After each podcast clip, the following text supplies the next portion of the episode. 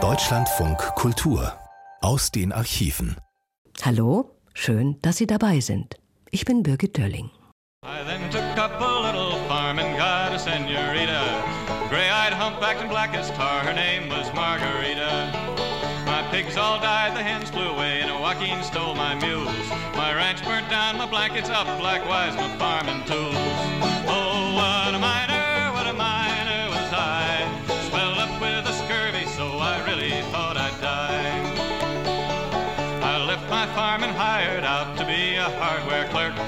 I got kicked out because I couldn't write, so again I went to work.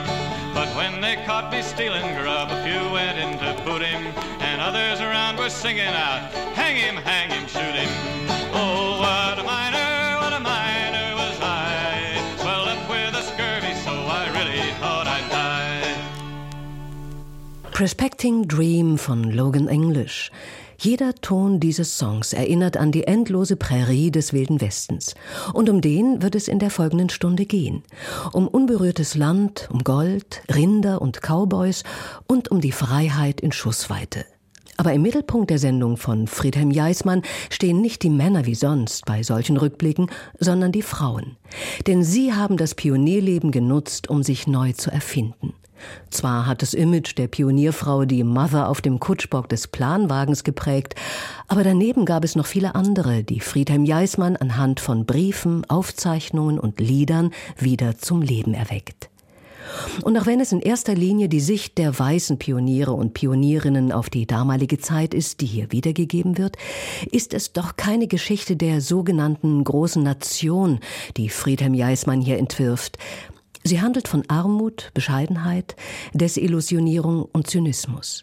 Er beginnt mit einer Frau, die zum ersten Mythos der US-amerikanischen Gründungsgeschichte wurde.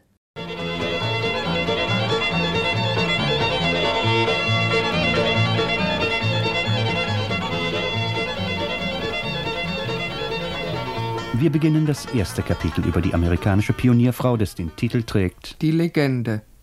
Sollte es scheinen, als habe die erste Dame, der wir unsere Aufmerksamkeit schenken, tatsächlich eine Hauptrolle gespielt, so liegt das einmal daran, dass sie streng genommen keine Pionierfrau war.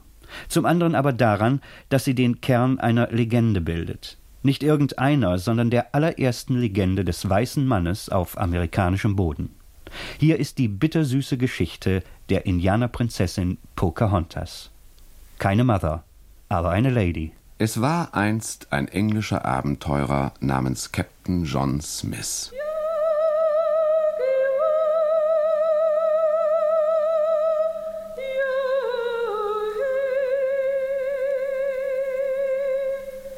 John Smith hat wahrhaftig und tatsächlich gelebt. Mit 105 anderen Abenteurern und drei Schiffen hatte er sich im Jahre 1606 aufgemacht, in Amerika zu siedeln. Jamestown hieß der Ort, den sie an der Küste Virginias gründeten. Und das war ohne alle Frage die erste ständige Siedlung von Weißen in Nordamerika. Die vielgerühmte Mayflower kam, wie man wissen muss, erst 13 Jahre später an. Doch jämmerlich erging es den Abenteurern von Jamestown, denn als ein Jahr herum war, lebte nicht einmal mehr die Hälfte von ihnen. Vor allem wohl, weil sie mehr dem Müßiggang als harter Pionierarbeit frönten. Emsig hingegen war Captain John Smith bemüht, ihr hartes Los zu erleichtern, wie er selbst später berichtete. Stets war er unterwegs, um vorteilhaften Handel mit den Indianern zu treiben, und mannigfach waren die Abenteuer, die er erlebte. Eines Tages, als Captain John Smith mit zwei Begleitern in der Wildnis umherstreifte, wurden sie überfallen, die zwei Gefährten niedergestreckt und er selbst gefangen genommen und vor dem bedeutendsten Indianerhäuptling namens Powhatan geführt. Bis hierher stimmt die Geschichte. Ob das, was nun folgt, ebenfalls den historischen Tatsachen entspricht, ist völlig ungewiss. Wir geben nur das wieder, was jedes amerikanische Kind schon auf der Grundschule lernt. Und danach hat sich die Begegnung zwischen Captain John Smith und dem großen Häuptling Powhatan etwa folgendermaßen abgespielt. Bringt den Gefangenen zu mir. Ich will mit ihm sprechen. Nicht genauso natürlich, aber ähnlich. Du hast einen unserer Krieger getötet. Er hat mich angegriffen. Sein Sohn verlangt deinen Tod. Er muss seinen Vater rächen. Ich bin dein Gefangener. Du kannst bei uns bleiben. Du kannst Land haben und Frauen. Du kannst frei sein. Und was verlangst du dafür, Powhatan? Sage mir, wann meine Krieger euer Lager angreifen können. Ich verrate meine Freunde nicht. Lege deinen Kopf auf diesen Stein. Weißt du, wie wir töten? Nein. Ich werde einige meiner Krieger aussuchen. Sie werden mit ihren Keulen deinen Kopf zerschlagen. Ich verrate meine Freunde nicht. Schlagt ihn. Nein, Geh zurück, sei still. ich will nicht, dass er stirbt. Er braucht nicht zu sterben. Dann muss er feige sein. Du hast gehört, dass er nicht bei uns bleiben will. Lass ihn am Leben. Genug. Schlagt ihn. Nein, er gehört mir. Lasst ihn aufstehen. Du bist frei. Ich bin frei? Ich habe meinen Kopf auf deinen gelegt. Wenn sie geschlagen hätten. Warum hat Powhatan mich freigelassen? Ich bin seine Tochter. Warum wolltest du nicht, dass er mich tötet? Du bist sehr mutig und du bist groß und du hast einen Bart. Wird mich dein Vater zurückgehen lassen? Wenn du willst. Ich werde oft zu dir kommen und dir bringen, was du brauchst. Du wirst nicht mehr hungern. Wie alt bist du? 14. Und wie heißt du? Pocahontas. Das ist, auf einen Sketch reduziert, die wundersame Geschichte von der Errettung des mutigen Captains John Smith durch die anmutige Indianerin Pocahontas. Ob sie seine Geliebte wurde, darüber schweigt sich der Captain in seinem Bericht aus. Natürlich lässt sich das ganze romantische Abenteuer überhaupt bezweifeln, doch eines ist gewiss. Pocahontas hat tatsächlich gelebt. Sie heiratete sogar einen Engländer und wurde 1619 in London bei Hofe vorgestellt, wo sie gefiel. Happy End? Wie man's nimmt. Kurz vor ihrer Rückreise wurde sie krank und starb. Sie ist nicht älter als 26 geworden. Und was könnte eine Legende stärker nähren als Anmut, Mut und frühes Leid? So beginnt mit der Indianerprinzessin Pocahontas die Reihe der amerikanischen Nationalhelden. Und weil sie mit einer Frau beginnt, musste die Geschichte hier erzählt werden.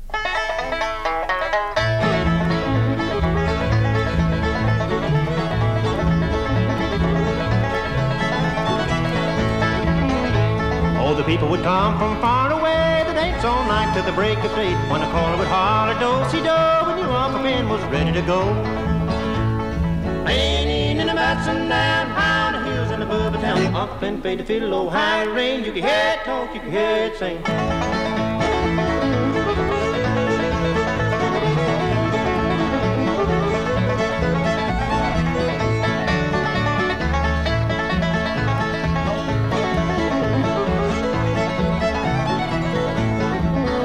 Die ganze Welt ist eitel Truggefüge. Willkommen, Weib, du einzig lebenswerte Lüge. Aus Olympischer Frühling von Karl Spitteler. He played an old piece called Soldier Joy, and the one they called the Boston Boy. The greatest of all was Jenny Lynn. To me, that's when the fiddle began. Raining in the mountains down high the hills in the Bubba town. Up and played the fiddle, oh high in the rain. You can hear it talk, you can hear it sing.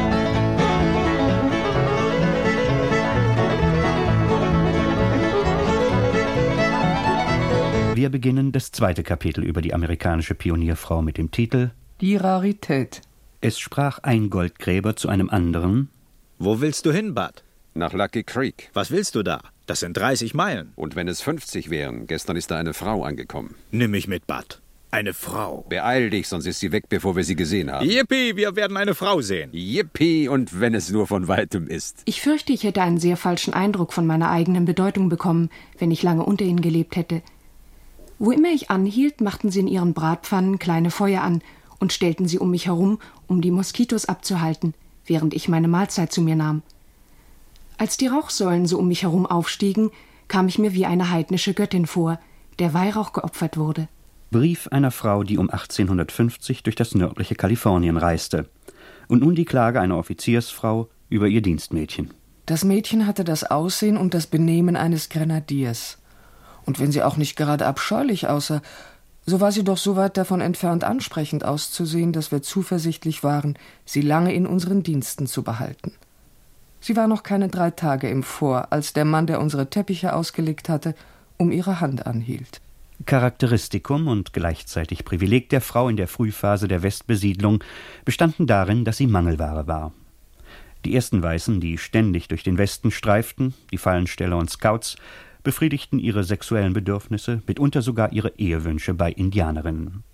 Das Problem begann, als etwa um 1840 die eigentliche Eroberung des Westens einsetzte, als die ersten Siedler sich mit Planwagen vom Mississippi aus auf den Weg machten, um nach einer Fahrt von 2000 Meilen jenseits von Prärie, Rocky Mountains und Salzwüste in Kalifornien oder Oregon das gelobte Land zu finden. Die Trecks der ersten Jahre hatten entweder keine oder nur wenige Frauen bei sich. Als 1848 in Kalifornien Gold gefunden wurde und im folgenden Jahr der große Run auf das Sacramento-Tal begann, vervielfachte sich die Bevölkerungszahl von Kalifornien binnen weniger Monate. Der Prozentsatz an Frauen allerdings war eine zu vernachlässigende Größe. Und schließlich die Symbolfigur des wilden Westens, der Cowboy. In seiner Arbeitswelt waren Frauen so rar wie seine Freizeit, was wörtlich zu verstehen ist.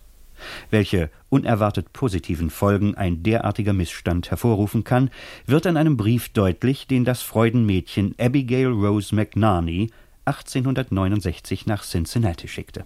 Ich bin in den großen Städten New York und Chicago aufgewachsen.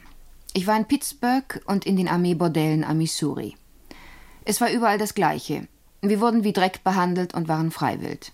Als ich in Abilene. Abilene war eine der berüchtigten Rinderstädte in Kansas, wo das Vieh auf die Bahn verladen wurde, nachdem es vorher von Cowboys in monatelangem Treiben von Texas herbeigeschafft worden war. Die Cowboys hatten in den Rinderstädten ein paar freie Tage. Als ich in Abilene aus dem Zug stieg und mir der Schaffner meine Tasche aus dem Wagenfenster vor die Füße warf, fuhr ein schlanker, großer Mann mit riesigen Sporen an den Stiefeln und einem großen Revolver an der Hüfte wie ein Blitz in den Wagen und dort hatte der Schaffner die schlimmste Prügel seines Lebens bezogen. Als hierauf zwischen dem Zugpersonal und diesem Manne aus dem Süden Streit auszubrechen drohte, standen plötzlich mehrere Dutzend braungebrannte Reiter da, die mich alle Madame nannten und jeden in den Himmel zu blasen drohten, der mich nicht wie eine Lady behandeln würde. Ich habe oft in Büchern von Kavalieren gelesen, aber nie einen Mann getroffen, von dem man das behaupten könnte. Seit ich Cowboys kenne, von denen jeder ein Kavalier ist, weiß ich, wovon die Dichter reden. Himmel sind das Männer. Man sagt der Amerikanerin von heute größeres Selbstbewusstsein und größeren gesellschaftlichen Einfluss im Vergleich zur Europäerin nach. Und manche glauben den Grund hierfür in der besonderen Stellung der Frau während der Pionierzeit zu sehen. Wie man überhaupt die Frontier, also die Wildnis, die allmählich von der Zivilisation erobert wird, als die hohe Schule des amerikanischen Nationalcharakters bezeichnet hat. Solchen Theorien steht man inzwischen mit Skepsis gegenüber, und was die Frauen betrifft, so schwand ihre Majestät umso stärker, je ausgeglichener das Zahlenverhältnis zwischen männlicher und weiblicher Bevölkerung wieder wurde. Dennoch bleibt die Tatsache bestehen, dass die Frau des amerikanischen Westens im Kampf um die Emanzipation eine entscheidende Rolle gespielt hat. Wir werden dem ein Kapitel widmen. Im Augenblick beschäftigt die Frau uns noch als Mangelware, Natürlich blieb den Zeitgenossen der Pioniertage nicht verborgen, dass aus diesem Zustand Kapital zu schlagen war. Moralisches und finanzielles selbstverständlich.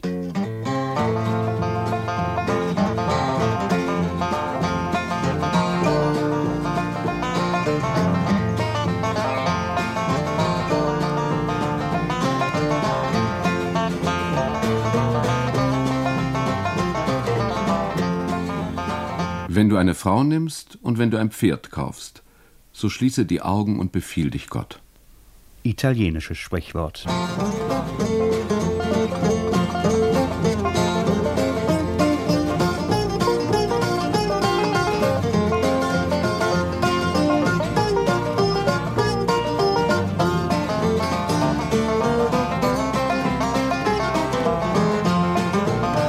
Wir beginnen das dritte Kapitel über die amerikanische Pionierfrau mit dem Titel Die Warenprobe. Die Junggesellen des Westens mit Frauen zu versorgen, die schmachtenden Jungfrauen des Ostens mit Ehemännern zu versehen und die momentane Verteilung der Geschlechter in diesen beiden Landesteilen besser auszugleichen, ist eine der großen Schwierigkeiten unserer Zeit.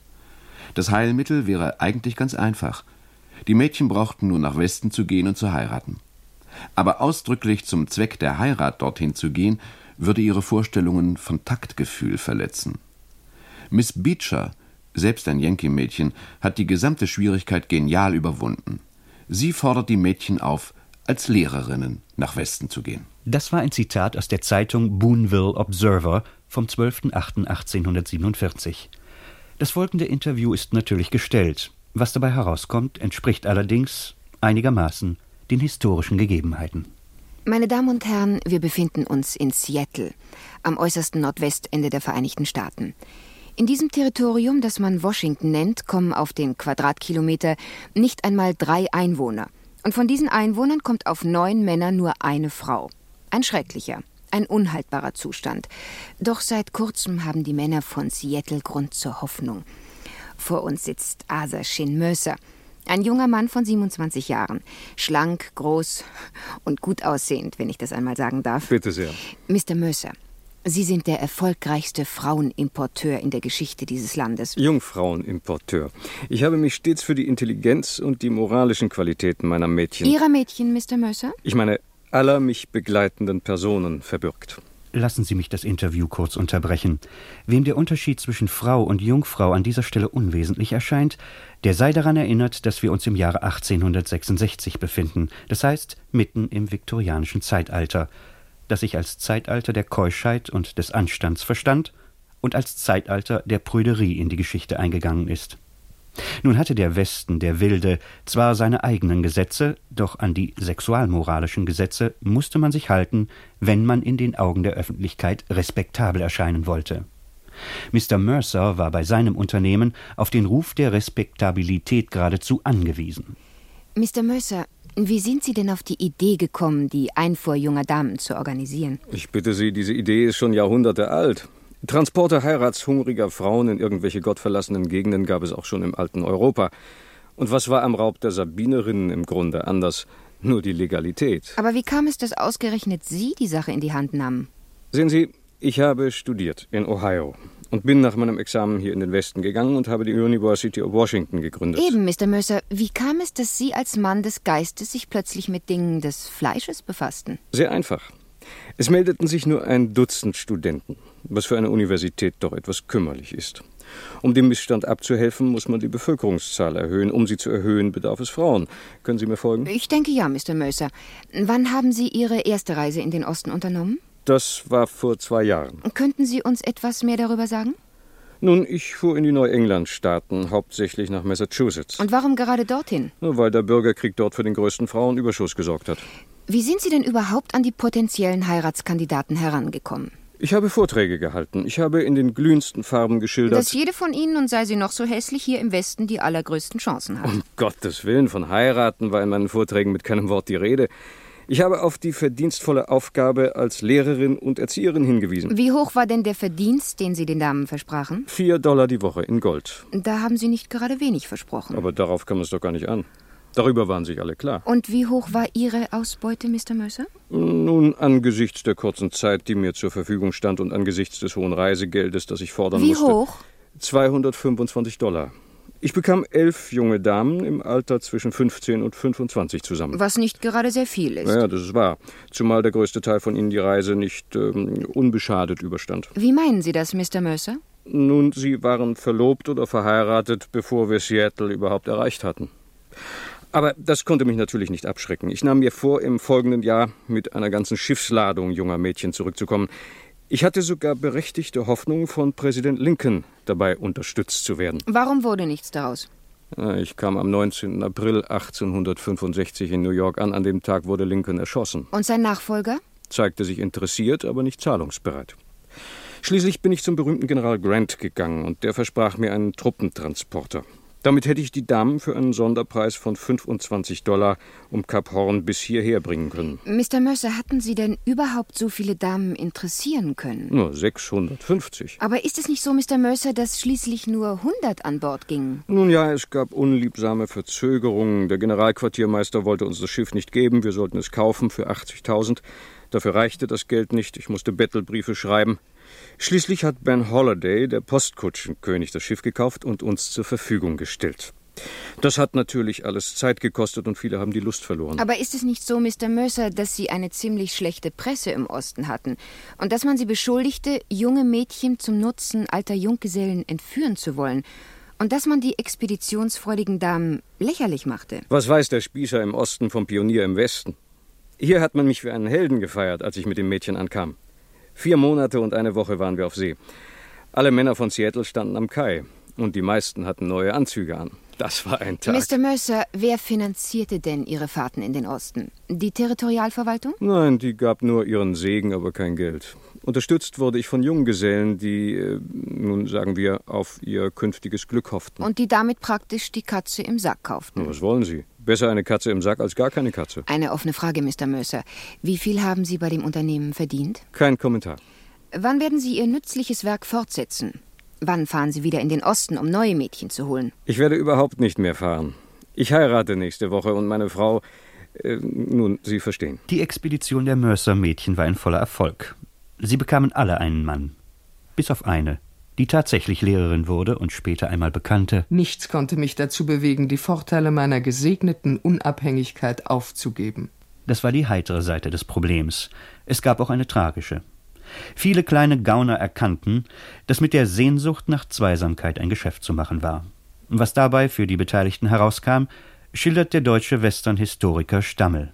Frauen, die in St. Louis oder St. Joseph eine Fahrkarte erhalten hatten St. Joseph am Missouri war damals so etwas wie eine Grenzstadt der Zivilisation. und in der Hoffnung, den Zug bestiegen, einen Großfarmer zu ehelichen, wurden an öden Stationen von zerlumpten Männern auf Eseln und Maultieren abgeholt und hunderte von Meilen in die Tiefe der Steppe gebracht. Statt eines herrschaftlichen Besitzes fanden sie ein Erdloch vor. Viele versuchten diesem Schicksal wieder zu entfliehen, wurden aber wieder eingeholt und zurückgebracht und sehr oft mit Ketten an den Herd gefesselt. Das beste Rezept, eine Frau zu behalten, war, ihr möglichst rasch möglichst viele Kinder zu machen. Ob nun der Handel glücklich oder unglücklich verlief, er war nur ein Tropfen auf einem sehr heißen Stein. Um dieser Hitze auch nur annähernd zu begegnen, war schnellere, unmittelbarere und drastischere Hilfe notwendig. Von Barmherzigkeit wird allerdings im Folgenden nicht die Rede sein. My love is a wild broncos he breaks, but he's promised to quit it just for my sake. He ties up one foot and the saddle puts on, with a swing and a jump he is mounted and gone. Frauen sind das Paradies der Augen, das Fegefeuer des Beutels und die Hölle der Seele. Spanisches Sprichwort. The first time I met him, 'twas early one spring. He was riding a bronco, a high-headed thing. He tipped me a wink as he gaily did go, for he wished me to look at his bucking bronco. Yodelee-yee-doodlee.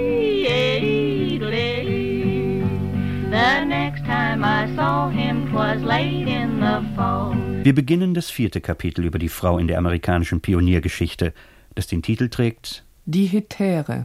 Na, mein kleiner Golddigger, kommst du mit nach oben? Was soll der Spaß denn kosten? Zwei Dollar. Was? Zwei Dollar? Sowas wie du kriegt in Chicago nicht mal einen Dollar.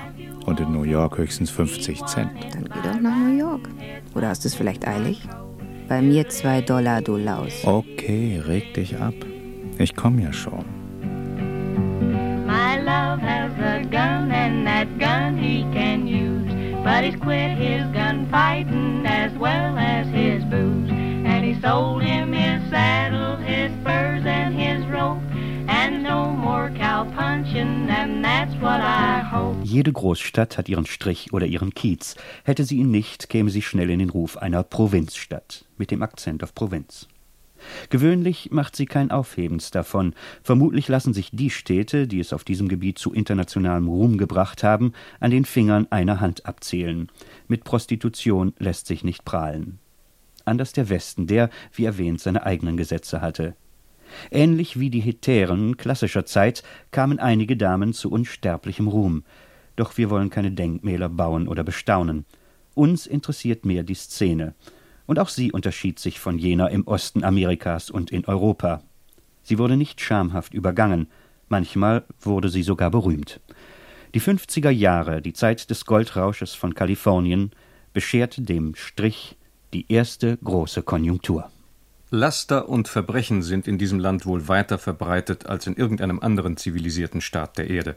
Glücksspiel jeder Art, Trinken und Hurerei sind in jeder Stadt, in jeder Ortschaft, in jedem Dorf Kaliforniens an der Tagesordnung. Beobachtung eines Zeitgenossen. Und Dee Brown, Autor des Buches über die amerikanische Pionierzeit und ihre Frauen, beschreibt den Hintergrund der Prostitution folgendermaßen. Bevor Recht und Gesetz in Kalifornien einzogen, wuchs sich der Handel mit jungen Frauen zu einem großen Geschäft aus. Sie wurden zu Hunderten von Mexiko herbeigebracht und an meistbietende Käufer weitergegeben, mit denen die Mädchen dann ihre Einnahmen teilten. Schönheiten aus Südamerika waren für die Tanzsalons besonders gefragt. Französinnen wurden für Spielhöllen bevorzugt. Auf Inseln im Pazifischen Ozean oder selbst in China entführte Mädchen wurden per Schiff herbeigebracht. Ein wohlorganisiertes System wurde eingerichtet, um die Goldfelder mit eingeborenen indianischen Frauen zu versorgen. Der Home Missionary von San Francisco sah all dies mit großer Bestürzung und behauptete, dass die Hälfte aller Frauen in Kalifornien dem horizontalen Gewerbe angehörten. Die gesellschaftliche Stellung der Indianerin sank im gleichen Maße, in dem die Zivilisation der Weißen sich ausbreitete. Die ersten Weißen, die in den Westen vordrangen, Trapper, Pelztierhändler und Scouts, akzeptierten die Mädchen wie Ehefrauen. Als die Welle der Goldgräber und Glücksritter das Land überrollte, sank die Indianerin bereits zur Prostituierten. Dennoch blieb ihr mitunter noch eine bessere Rolle vorbehalten. Da es nur drei weiße Frauen im Ort gab, war es zur Vervollständigung der Tanzpaare erforderlich, Miss Sarah Winnemucca, die Prinzessin der Paiute-Indianer, hinzuzuziehen. Alle tanzten mit Begeisterung und die Luft war mit Splittern vom Holzfußboden durchsetzt. In dem Augenblick aber, in dem die weiße Frau wieder einen nennenswerten Prozentsatz der Gesellschaft bildete, wurde die Rassenschranke geschlossen. Ein Mann kompromittierte sich, wenn er mit einer Indianerin zusammenlebte, und in der Hierarchie der Prostitution wurde der Indianerin die unterste Stufe zugewiesen. Und stets folgte der Strich dem Goldrausch auf den Fersen. Als 1858 in Colorado Gold entdeckt wurde und Denver entstand, entstand fast gleichzeitig Holiday Street, eine der berühmtesten Strichs des Wilden Westens. Eine derartige Ansammlung von Teufeln in Menschengestalt hoffe ich nie wiederzusehen. Die Frauen waren eher noch schlimmer als die Männer. Und während meines Aufenthalts dort traf ich nur zwei Vertreterinnen meines Geschlechts, die auch nur im entferntesten ganz gewöhnlichen Anstand und Selbstachtung zeigten. Das war die Empörung einer Dame, die 1868 durch Julesburg gekommen war. Was erwartete sie eigentlich? Genau zu dieser Zeit war Julesburg der Schienenkopf der Union Pacific, der Transkontinentalbahn, die gerade gebaut wurde. Und dieser Bau bedeutete eine neue Frontier. Die Baustelle, die sich mit jeder verlegten Meile Schiene weiter nach Westen vorschob, nannte man Hell on Wheels, Hölle auf Rädern. Hier trat neben den Goldgräberstädten in Kalifornien und Colorado und den Rinderstädten in Kansas die Prostitution am härtesten und ungeniertesten auf. Mr. Henry Stanley, Korrespondent der Cincinnati Gazette, wusste zu berichten: Julesburg ist eine Stadt geworden. Wo noch vor einer Woche ein paar Dutzend Zelte standen, breitet sich jetzt mit magischer Schnelligkeit eine Stadt aus Holz- und Steinhäusern aus. Gewalt und Verbrechen gedeihen zwischen den zahllosen Vergnügungsetablissements wie Brennnesseln auf einem Komposthaufen. Ich bin an einem schwarzen Abend in eine Tanzhalle gegangen, die sich hochtrabend König der Hügel nannte und wurde von einer Lichterflut aus Kristallkronleuchtern geblendet, die jedem gleichartigen Lokal in New York oder Chicago Ehre gemacht hätten. Ich habe noch nie so viele Menschen auf so engem Raume zusammen gesehen. Die Frauen waren halbnackt und führten Reden, dass mir die Zigarre zwischen den Lippen erlosch. Und die Männer sind von der Sorte, dass man sich bei ihrem Anblick unwillkürlich wünscht, eine frisch geladene Pistole zu sein.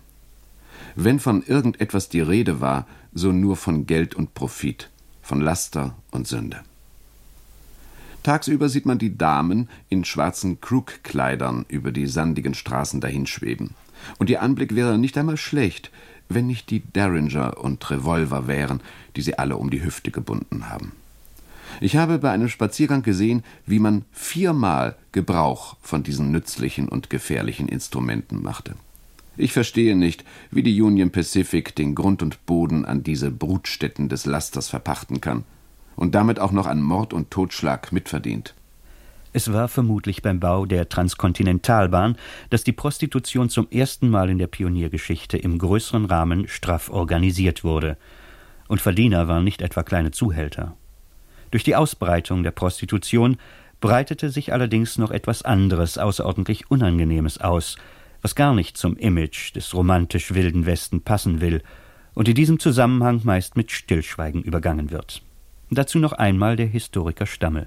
Mit der Prostitution der Goldgräber, Eisenbahn und Rinderstädte nahm, und das ist einigermaßen belegbar, die Infizierung der Menschen im Westen mit Geschlechtskrankheiten schon sehr bald solch besorgniserregende Ausmaße an, dass das US-Gesundheitsamt schon um 1869 größte Anstrengungen unternahm, diese Seuche unter Kontrolle zu bringen.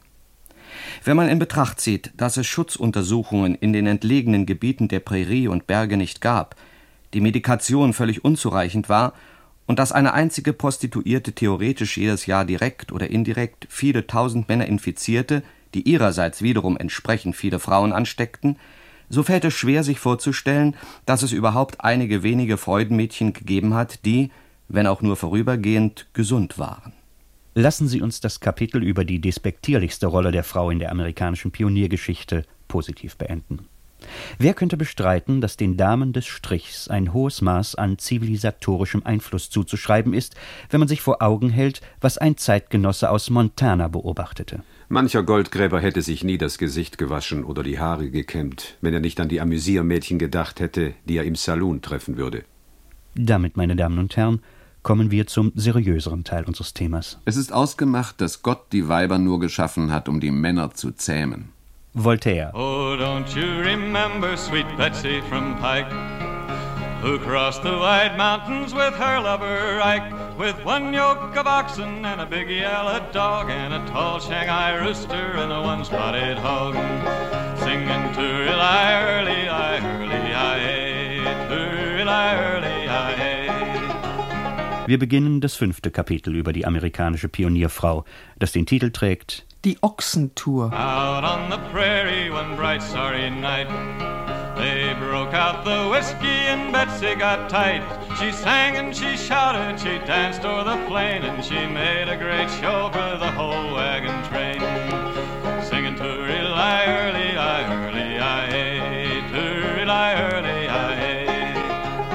Seit drei Wochen habe ich keine Wäsche mehr waschen können. Seit fünf Wochen haben wir kein Mehl mehr. Und seit zwei Monaten bin ich schon wieder schwanger. Warum bin ich bloß in diesen verdammten Planwagen gekrochen? Weil wir nach Kalifornien wollen, wo alles größer und schöner und besser ist. Ma, wenn wir in Kalifornien sind, darf ich dann heiraten? Kümmer dich lieber um die Ochsen, sie haben Durst. Unser Treck hatte eine ganze Anzahl von Frauen und Kindern dabei. Und obwohl wir wegen ihrer Anwesenheit wohl länger unterwegs waren, hatten sie doch einen guten Einfluss. Denn die Männer gingen nicht so große Risiken mit den Indianern ein und vermieden dadurch Konflikte. Sie passten besser auf die Versorgung der Gespanne auf und hatten nur selten Unfälle, schenkten der Hygiene und sanitären Einrichtungen größere Beachtung. Und last not least waren die Mahlzeiten regelmäßiger und besser zubereitet, wodurch viele Krankheiten vermieden und weniger Lebensmittel verschwendet wurden. Sie hat das Image der Pionierfrau geprägt. Mother auf dem Kutschbock des Planwagens. Ihre gesamte Habe, Kind und Kegel hinter sich, der Mann neben dem Wagen reitend auf dem Wege nach Oregon oder Kalifornien.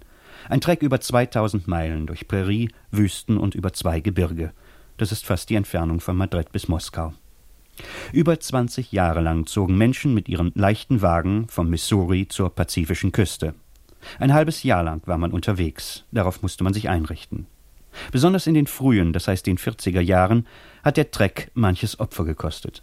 Wir hatten eine leere Keksschachtel, die als Sarg dienen musste, gruben ein Loch in der Mitte des Weges und legten das Kind hinein. Wir füllten das Grab mit Steinen und Sand und rollten darüber hinweg, als wir wieder losfuhren. Vielleicht hatten wir auf diese Weise den Wolf um seine Beute betrogen, vielleicht auch nicht. Der Treck hatte ein Grundgesetz. Aufbrechen konnte man frühestens im April, wenn das Gras der Prärie hoch genug war, um das Vieh zu ernähren. Ankommen musste man spätestens im Oktober, ehe der Schnee die Pässe der Sierra Nevada, des letzten Hindernisses vor dem Ziel der Reise, unpassierbar machte.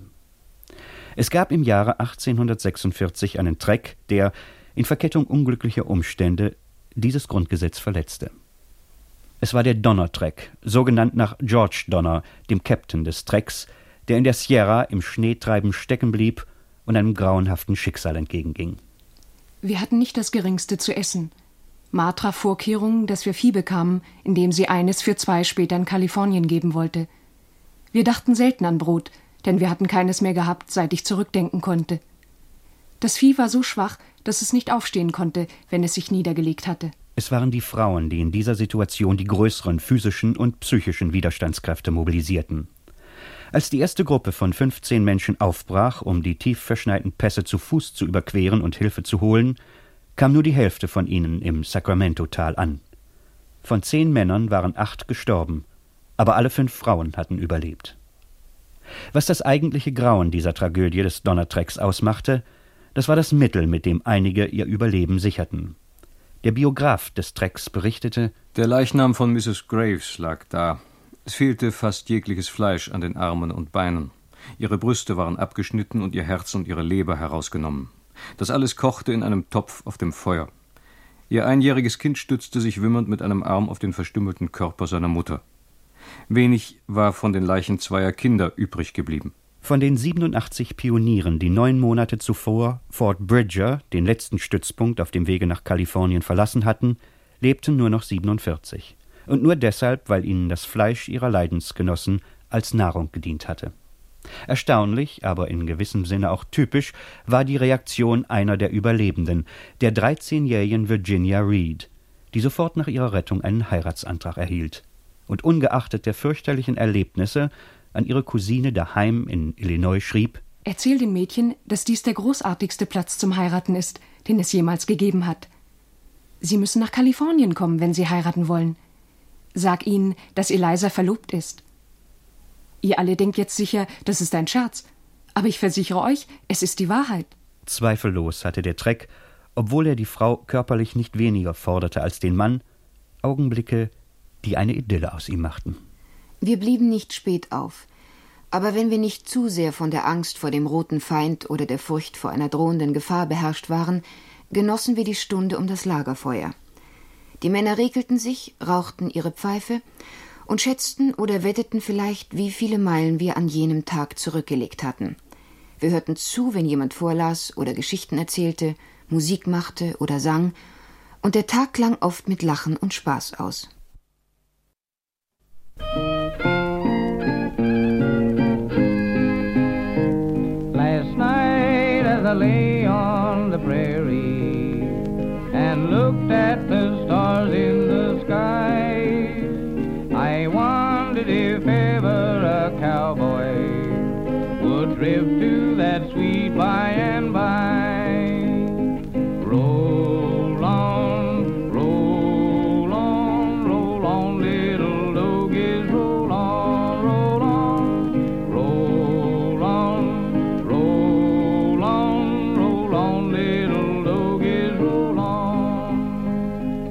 Leer zur Essenszeit im Hause sind die Töpfe, die werfen Mann und Frau einander an die Köpfe. Friedrich Rückert. Roll on, roll on, roll on, little doggies, roll on, roll on, roll on, roll on, roll on, little doggies, roll on. Wir beginnen das sechste Kapitel über die amerikanische Pionierfrau, das den Titel trägt Die Ochsentour. Zweiter Teil. Die armen Frauen, die hier ankommen, sehen aus wie hagere Hexen. Haselnussbraun gebrannt von der Sonne, mit kurz geschnittenem Haar, dessen Glanz vom Staub der Alkaliwüsten, deren Ebenen sie durchfahren mussten, zerstört worden ist. Klage eines Kaliforniers.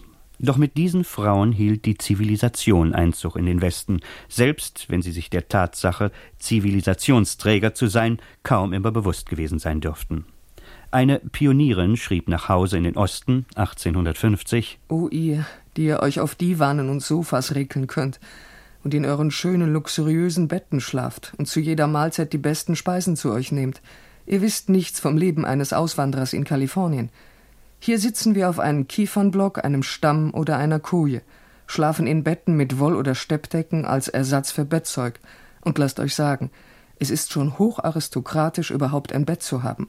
Und mit Kattunbezügen auf unseren Kissen. Unsere Kost ist sehr einfach und besteht aus Fleisch und Brot und Brot und Fleisch mit ein paar gedämpften Früchten, Äpfeln oder Pfirsichen. Dann und wann als große Delikatesse etwas ranziger Butter, die in dem Land, in dem Milch und Honig fließen, verpackt auf den Markt kommt, nachdem sie vorher auf die sechs Monate lange Reise um Kap Horn geschickt wurde und für die wir den geringen Preis von zwei Dollar pro Pfund zu bezahlen haben. Ich habe weder ein Ei noch einen Tropfen Milch gesehen, seitdem ich hierher gekommen bin. Eine Klage, die stets wiederkehrte, die Unterkunft ist zu klein. Die typische Behausung für Pioniere war das Blockhaus in bewaldeten Gegenden. Das Adobe House im Südwesten, also Neumexiko, Arizona und Südkalifornien, das aus getrocknetem Lehm bestand. Und in der Prärie das Erdhaus oder wie immer man es bezeichnen will. Denn dort, wo kein Baumaterial vorhanden war, musste man die Grasnarbe abheben, in ziegelgroße Stücke schneiden und trocknen.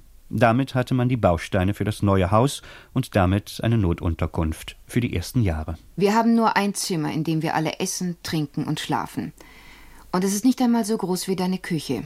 Darin stehen vier Kisten, zwei Schrankkoffer, ein Herd, ein schlechter Ersatz für einen Tisch, ein halbes Dutzend Säcke, drei oder vier Hocker und so weiter. Wenn du deine Unterwäsche wechseln willst, nun ja, geh schnell in den Busch, um deine Morgentoilette zu machen. Man muss sich fragen, warum sind sie nicht überhaupt dort geblieben, wo sie herkamen? Schließlich war der Osten der Vereinigten Staaten, also das Land östlich des Mississippi und Missouri, durchaus noch nicht dicht bevölkert. Außerdem war es keineswegs so, dass nur das Proletariat einen Ausweg aus seiner Misere in der unbegrenzten Möglichkeit des Westens suchte. Die Pioniere, die tausende von Meilen fuhren, um sich irgendwo neu anzusiedeln, waren in der Regel nicht arm. Die Ausrüstung war viel zu teuer. Außerdem mussten für die gesamte Familie Vorräte für ein halbes Jahr eingekauft werden. Weshalb nahmen sie die Strapazen auf sich? Verschiedene Historiker haben die Frage zu beantworten versucht. Man spricht von der Sehnsucht nach dem Abenteuer, nach der Weite der unbegrenzten Landschaft oder nach der Freiheit von jeder gesellschaftlichen Fessel. Eine universale Antwort ist schwerlich darauf zu geben. Sicher aber ist, dass sich der große Treck zum Pazifik in Bewegung setzte, weil nach den Erzählungen der Kalifornienreisenden, die in der Mehrzahl den Seeweg um Kap Horn genommen hatten, dieses Land dem Paradies gleichkam. Und das Paradies zu schauen, wenn nicht gar darin zu leben, ist zweifellos eines der stärksten Motive, sich auf den Weg zu machen. Dass nicht alle Träume in Erfüllung gehen konnten, war selbstverständlich, und dass sie sich anfangs in allem behelfen mussten, war ihnen von vornherein klar. Mein Mann machte einen Tisch aus Spaltbrettern, und auch ich machte mich an die Arbeit und baute Hocker, die ich mit Moos polsterte und mit Öltuch bespannte. Ich baute einen Schaukelstuhl aus einem Zuckerfass, den ich auf die gleiche Weise polsterte und bespannte. Ich stellte auch Geschirrschränke und andere Einrichtungsgegenstände her. Ich war sehr stolz auf mein neues Zuhause. Sie mussten nicht nur ihre Möbel selber bauen, sie mussten, abgesehen von der landwirtschaftlichen, der wichtigsten Arbeit, auch ihre Kleidung selber herstellen, ihre Schuhe und all jene Zivilisationsaccessoires, die nun einmal für ein halbwegs erträgliches Befinden unumgänglich sind. Man nehme vier Liter Kleie, zwei Esslöffel Melasse, rühre und röste das im Backofen, bis es ein wenig braun und verkohlt ist. So zubereitete und wie Kaffee aufgebrühte Kleie ergibt ein sehr schmackhaftes Getränk.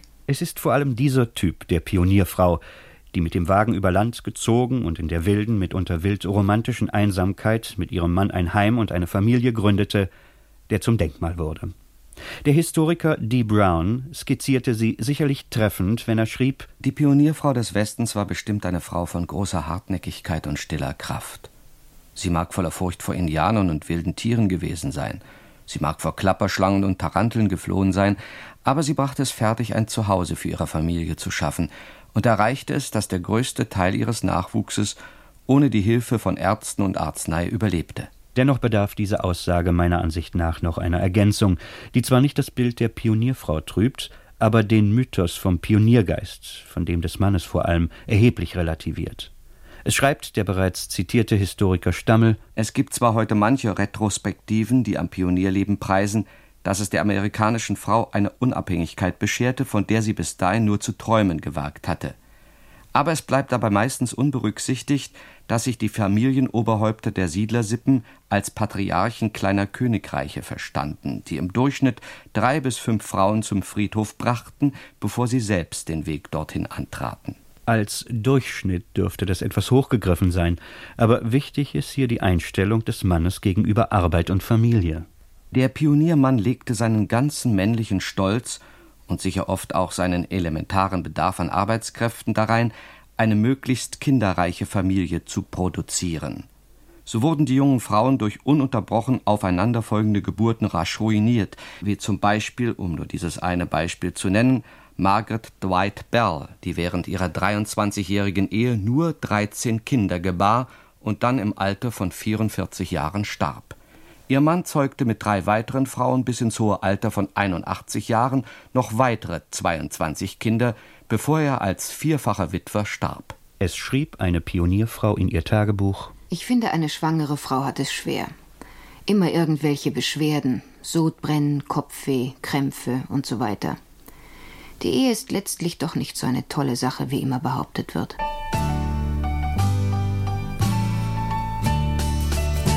Whoopie-tie-I-O,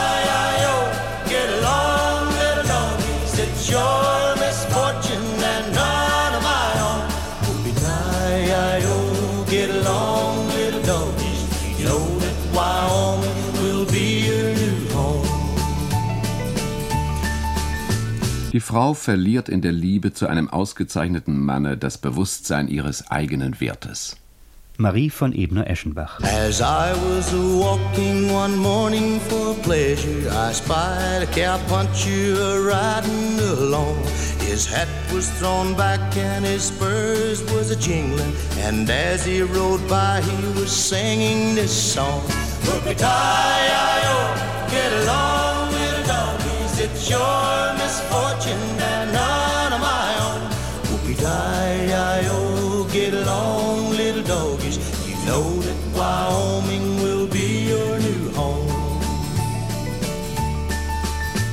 Wir beginnen das siebente Kapitel über die amerikanische Pionierfrau, das den Titel trägt Die Sklavin. Es sagte ein Mormone zu einem anderen Mormonen. Hast du mal wieder geheiratet? Ja, vorige Woche. Wie viele Frauen hast du denn bis jetzt? Warte mal, 13, glaube ich. Nein, 14. Du gehst ja ganz schön ran. Ich habe bloß acht. Ich finde, man muss auch irgendwann mal einen Punkt machen. Whoopie-tie-I-O, get along, little doggies. It's your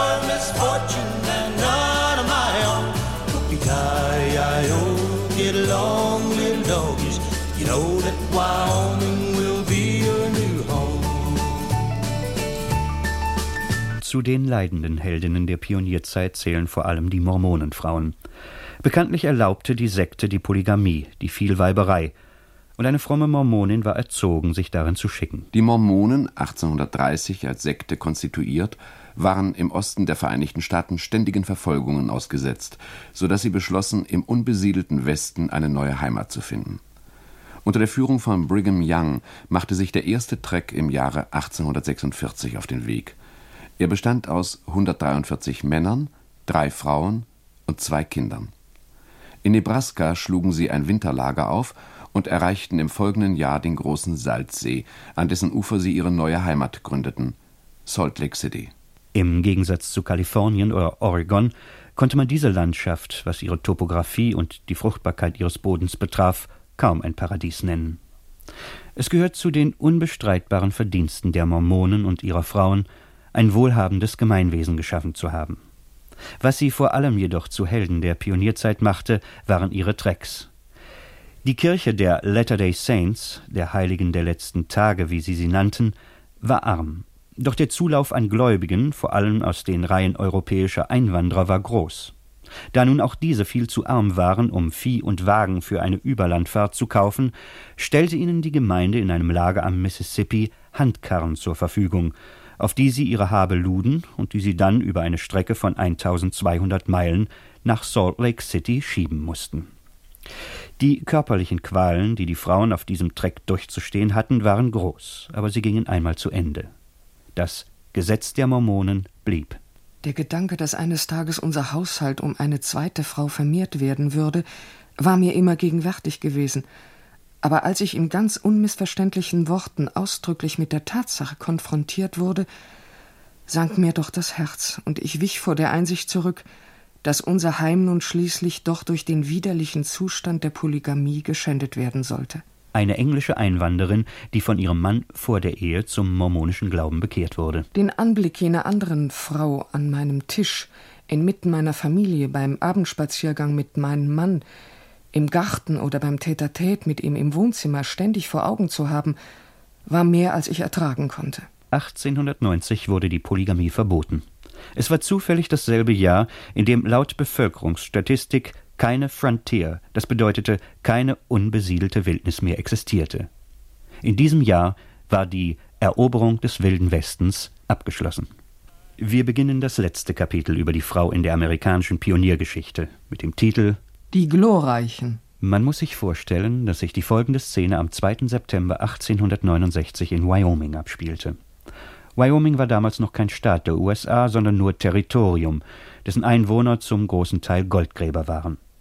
Außerdem wurde eben zu dieser Zeit mit viel Lärm und Schießerei der Schienenstrang der Union Pacific durch Wyoming gebaut. Wir befinden uns am Vorabend der ersten Wahlen in diesem Territorium, in einer kleinen Blockhütte eines kleinen Rocky Mountain Städtchens. Etwa 20 Menschen sind versammelt, um Tee zu trinken. Gastgeberin ist Esther Morris, offenbar eine Frau von erstaunlichem Format, denn sie ist die Friedensrichterin dieser kleinen Gemeinde. Zwar sind Friedensrichter keine Volljuristen, sie werden gewählt, um Bagatellsachen zu behandeln und Voruntersuchungen in die Wege zu leiten, dennoch ist Mrs. Morris die erste Frau der Welt, die ein solches Amt bekleidet. Die Gesellschaft, die sie eingeladen hat, ist als Esther Morris Tea Party in die Geschichte der Frauenbewegung eingegangen. Manchmal frage ich mich, wie unsere gute Mrs. Morris mit den Rowdies fertig wird. Niemals gibt es Ärger. Wissen Sie, was ich mich frage? Wie wir mit der Presse fertig werden sollen. Immer gibt es Hohn und Spott. Sie müssten mal die letzte Karikatur in der Police Gazette sehen. Esther Morris als Walküre. Hm. Füße auf dem Richtertisch, Zigarre im Mund. Na und, werden wir wenigstens berühmt. Um welchen Preis? Wir machen uns lächerlich. Nichts gegen Mrs. Morris. Aber? Man unterminiert die Gesellschaft, wenn man es zulässt, dass eine Frau die Arbeit verrichtet, für die Kraft seines naturgegebenen Verstandes eigentlich der Mann prädestiniert ist. Störe ich, meine Herren? Oh, Mrs. Morris. Charmant. Und äh, vorzüglich Ihr Tee. Oh, danke. Zu liebenswürdig. Ich habe eine Frage an Sie beide. Sie sind die Kandidaten unserer Parteien für die neue gesetzgebende Versammlung unseres Territoriums. Sie könnten sich einen Namen machen. In Wyoming? Bringen Sie ein Gesetz durch, das den Frauen in Wyoming das Wahlrecht gibt. Ach, köstlicher Jux. Mrs. Morris, es gibt in der ganzen Welt kein Land, in dem die Frauen wählen können. Ich denke, Colonel Bright, dass die Demokraten, die Sie ja vertreten, den Fortschritt auf ihre Fahnen geschrieben haben. Colonel Bright, das wäre kein Fortschritt, das wäre eine Revolution. Der Untergang von Sitte und Anstand, das Ende aller Klugheit in der Politik, die Kapitulation des Verstandes vor dem Gefühl. Schrecklich. Haben Sie Angst vor uns? Es war Mrs. Morris unermüdlicher Arbeit zu verdanken, dass nach dem Wahlsieg der Demokraten tatsächlich eine Gesetzesvorlage beim Repräsentantenhaus von Wyoming eingebracht wurde, die besagte, dass jede in diesem Territorium wohnhafte Frau im Alter von 18 Jahren und darüber bei jeder nach dessen Gesetzen abgehaltenen Wahl ihre Stimme abgeben darf. Es soll im Repräsentantenhaus eine heiße Debatte darüber gegeben haben. Meine Herren, Änderungsantrag. Ich schlage vor, das Wahlalter von 18 auf 30 Jahre heraufzusetzen. Wieso denn das? Weil keine mehr wählen wird, wenn sie zugeben muss, dass sie über 30 ist. Das Bonmot dieses Abgeordneten war nicht einmal übermäßig reaktionär. Es spiegelte lediglich den Geist der Zeit wider. Umso erstaunlicher war das Ergebnis der Debatte dieses Mini-Parlamentes in einem Hinterwäldlerland. Das Repräsentantenhaus umfasste elf Abgeordnete. Einer war abwesend. Die Abstimmung ergab, dass sich sechs für und vier gegen die Annahme des Gesetzes über die Wahlberechtigung der Frau aussprachen. Am 10. Dezember 1869 hatten in Wyoming zum ersten Mal in der Welt die Frauen das volle Stimmrecht erhalten. Nun ist sie also doch noch zu ihrem Denkmal gekommen, die Pionierfrau. Im Rückblick hat sie durchaus eine Pionierleistung für die Emanzipation vollbracht. An ihrer historischen Situation änderte sich dadurch wenig. Sie fürchteten Gott, erledigten ihre Arbeit, waren wahrscheinlich so zufrieden, wie man es nur verlangen darf, und sie hielten durch. I then took up a little farm and got a senorita, gray-eyed, humpbacked, and black as tar. Her name was Margarita. My pigs all died, the hens flew away, and Joaquin stole my mules. My ranch burnt down, my blankets up, likewise my farming tools. Oh, what a miner,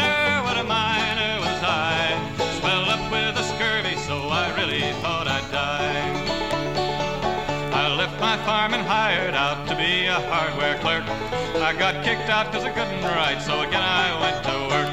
But when they caught me stealing grub, a few went in to boot him, and others around were singing out, Hang him, hang him, shoot him. Oh, what a miner,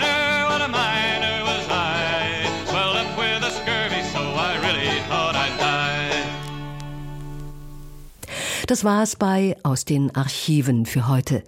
Wenn es Ihnen gefallen hat und Sie uns gut finden, dann empfehlen Sie uns bitte weiter. Liken oder teilen den Podcast. Ich bin Birgit Dölling. Machen Sie es gut.